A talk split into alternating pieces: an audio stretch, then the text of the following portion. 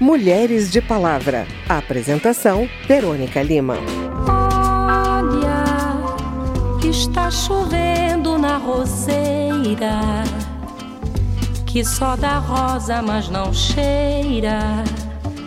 A frescura das gotas úmidas, que é de Luísa, que é de Paulinho, que é de João Afastar uma criança de sua família não é decisão fácil e deve ser a última medida de proteção adotada. Mas quando ela acontece, é importante oferecer à criança ou adolescente um ambiente seguro e protegido. O Estatuto da Criança e do Adolescente, ECA, oferece duas formas de acolhimento: institucional e familiar.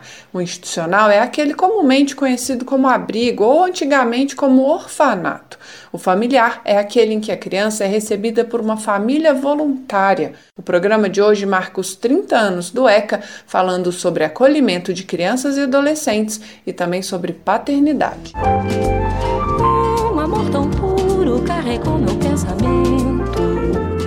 O objetivo do acolhimento familiar é oferecer cuidados temporários e individualizados à criança, enquanto a Justiça avalia a possibilidade de reintegrá-la à sua família de origem ou de cadastrá-la para adoção. No Distrito Federal, é executado pela Organização da Sociedade Civil Aconchego, em parceria com a Secretaria de Desenvolvimento Social.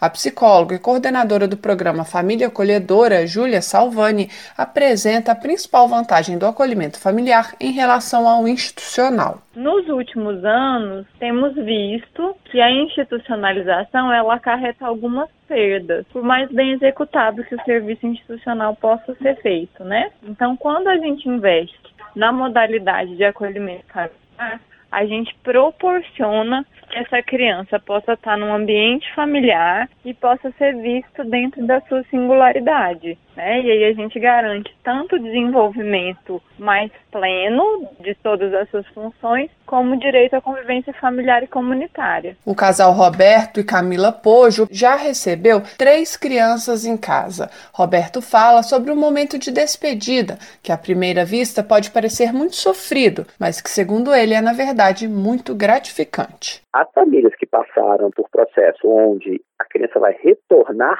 para os pais, dá um certo apego no coração, aquela dúvida, mas será que os pais realmente estão preparados tal? Tranquiliza bastante o fato de você saber que os pais, a partir da ruptura lá atrás, passam a ser acompanhados. Mas para nós, eu digo assim, foi uma sensação tão boa na hora que você faz a passagem, que a criança vai para a família, eu, pelo menos, tive uma sensação de, de dever cumprido muito gostosa, assim, muito boa. O acolhimento familiar pode ser ofertado a crianças e adolescentes, mas como é um projeto novo, novo no Distrito Federal, teve início em 2019, o foco aqui são crianças de até 6 anos.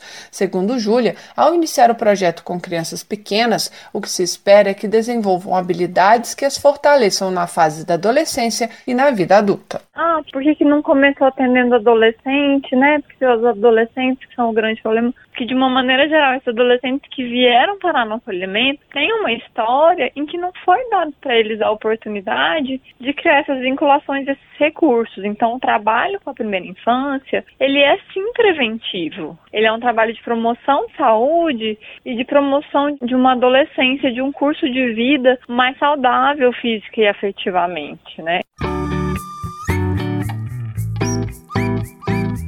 Os adolescentes são diretamente beneficiados por outro programa da Aconchego, o apadrinhamento afetivo, voltado para crianças abrigadas de 10 anos ou mais que não têm perspectiva de voltar para a família de origem nem de serem adotadas. Os padrinhos e madrinhas voluntários oferecem apoio, afeto, carinho e acompanhamento individualizado para o seu afilhado, mas não o acolhem em sua casa. Eles podem levar a criança ou adolescente para passar o fim de semana em casa casa, podem levar para viajar, passar férias juntos, vão criar um vínculo seguro e duradouro, mas de amizade, não de filiação.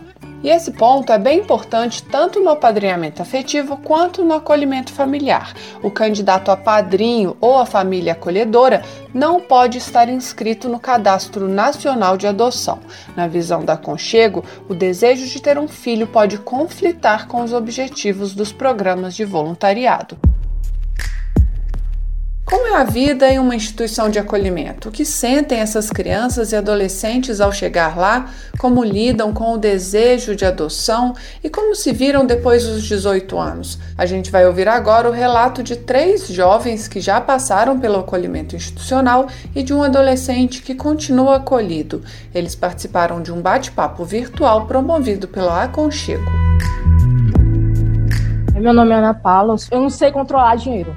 Hoje eu aprendi mais ou menos assim, mas quando eu estava no acolhimento, os técnicos, eles guardam nosso dinheiro, né? Eles dão uma quantia para a gente comprar algumas coisas, mas eles que ficam com dinheiro para que quando a gente sai do abrigo, a gente tenha algum dinheiro, né? Para se manter. E eu no abrigo, eu não tinha esse controle, eu acho que eu não tinha aquela mente, tipo, nossa, eu vou juntar um dinheiro porque eu vou sair e eu preciso desse dinheiro para me manter lá fora. Eu era mais assim, eu comprava maquiagem, eu sempre fui muito vaidosa, eu gostava de tênis, comprava roupa, roupa. Eu tenho um pouquinho de raiva assim de mim, porque se eu tivesse juntado mais dinheiro, não que hoje eu vivo mal, mas eu teria um dinheiro maior, eu teria alcançado mais coisas que eu queria. A criança tem direito à igualdade, sem distinção de raça, religião ou nacionalidade.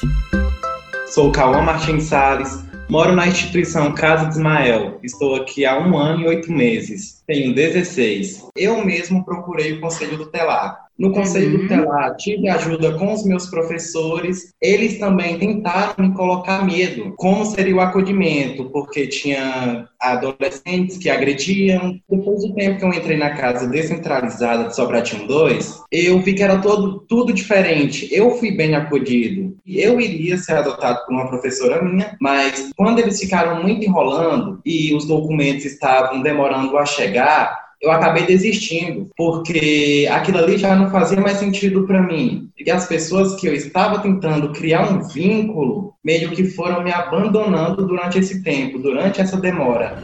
A criança tem o direito de ser compreendida.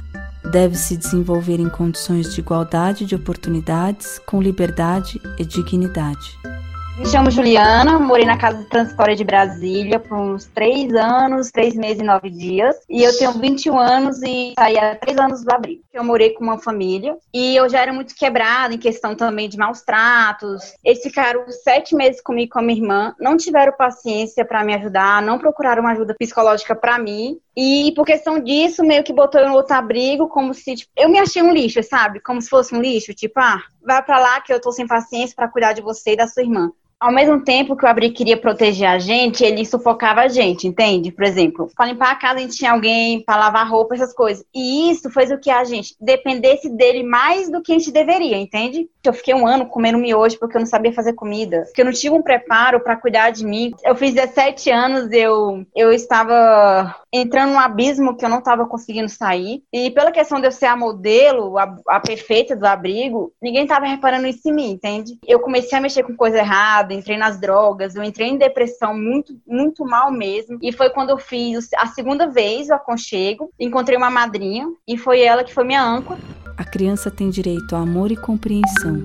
Deve crescer sob a proteção dos pais, com afeto e segurança, para desenvolver a sua personalidade sou Guilherme Augusto, eu tenho 19 anos de idade e tem um ano mais ou menos que eu saí. E aí eu passei a ter o desejo, sim, de ser é, adotado, ter família, mas nunca foi uma coisa que deram prioridade, né? Porque eu tinha irmãos, né? E na época não podia separar irmãos ou coisa do tipo semelhante, né? Os casais que apareciam, eles queriam uma criança que não tivesse irmão, né? Eu já estava de saco cheio de não ter nada, porque que enquanto a gente está lá dentro, a gente não consegue ter nada, a gente não consegue ter uma cueca, a gente não consegue ter uma blusa, a gente não consegue ter um pertence que pertence só nós mesmos, porque as pessoas tomam da gente. Eu já havia poupado um pouco de grana, né, de outros trabalhos que eu havia vindo fazendo, né? Só que aí dois meses lidando com a vida adulta, indo para festa, conhecendo as coisas que o abrigo me prendeu e falou que era errado, eu fui conhecer, eu fui explorar o mundo, né? Afinal de contas, eu era adulto. Depois de dois meses, bateu uma tristeza grande, veio o peso de ser adulto. Então, assim, eu entrei numa profunda depressão, porque a fala que o pessoal do o acolhimento tem para gente é que, ao completar 18 anos de idade, a gente vai ser bandido, a gente vai ser traficante,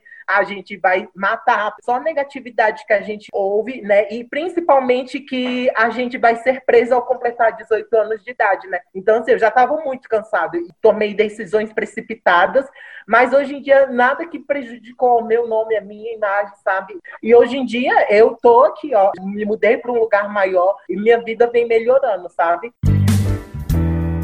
Palavra de homem. A gente encerra esta edição especial de aniversário do Estatuto da Criança e do Adolescente falando de medo do medo que os pais sentem. Muitos homens chegam à paternidade sem referências sólidas do que é ser pai, e os estereótipos sobre masculinidade e afeto aprofundam os desafios. O repórter André Amaro conversou sobre os medos que os pais sentem com o psicólogo Marcelo Marinho, que coordena o Pai na Roda, encontro de homens voltado para questões ligadas à paternidade, e com o Renato Tenório, pai da Violeta e frequentador da roda. André Amaro é pai da Maíra e também também participa dos encontros. Queria que você, Marcelo, falasse um pouco sobre isso. O medo é natural para os homens que se tornam pai? O medo é natural, embora muitas vezes não possa ser manifesto, não possa ser dito, falado, explícito porque infelizmente é um, um sentimento que ainda é muito negado aos homens.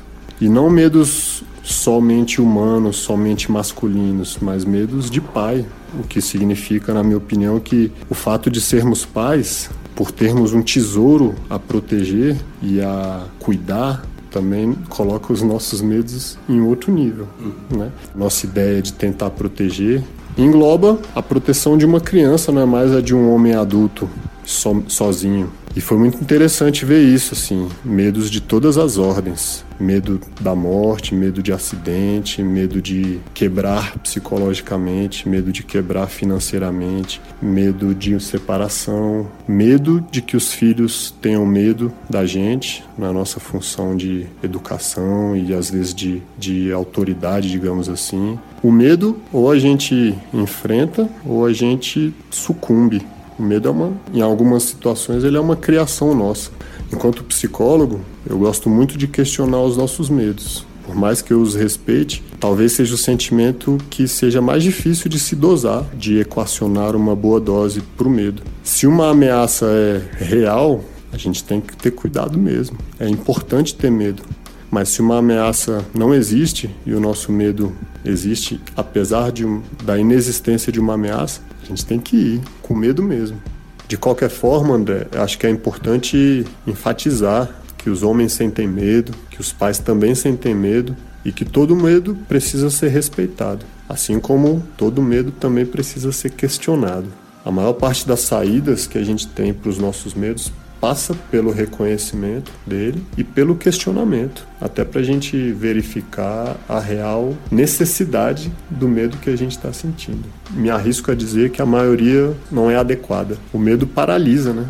Quando é o medo de dar um passo, é exatamente a, a paralisia que o medo oferece. E se dispor a errar, se permitir errar, é uma coisa que também diminui bastante os nossos medos.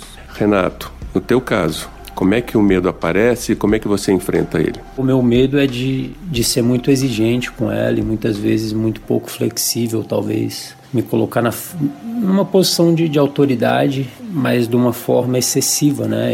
Eu acredito que é muito importante colocar limite na educação, mas eu realmente tenho medo de exagerar na dose.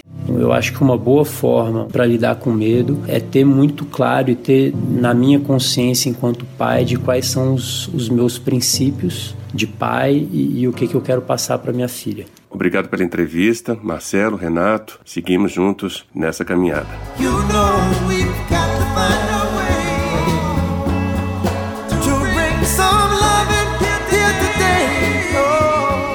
Bem, esse foi o Mulheres de Palavra, que teve produção de Cristiane Baker, reportagens de Verônica Lima e André Amaro, trabalhos técnicos de Everson Gonçalves, apresentação de Verônica Lima e edição de Márcio Aquiles Sardi. Se você tem alguma dúvida, mande pra gente. O e-mail é rádio.câmara.leg.br e o WhatsApp é 61 999 7890 80. O Mulheres de Palavra é produzido pela Rádio Câmara e transmitido pelas rádios parceiras em todo o Brasil, como a Rádio Cidade FM de Dom Cavate, Minas Gerais. Você pode conferir todas as edições do programa no site rádio.câmara.leg.br e no seu agregador de podcast preferido.